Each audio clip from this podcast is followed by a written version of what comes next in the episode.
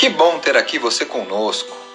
Hoje falaremos do sim e do não, do alto e do baixo, do gordo e do magro.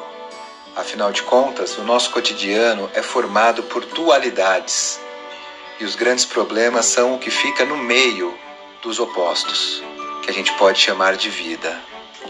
Então, dessa forma, domine seus leões. Toda semana, vários convidados abordando um ponto de vista e o seu olhar diversificado dessa grande experiência que é a vida.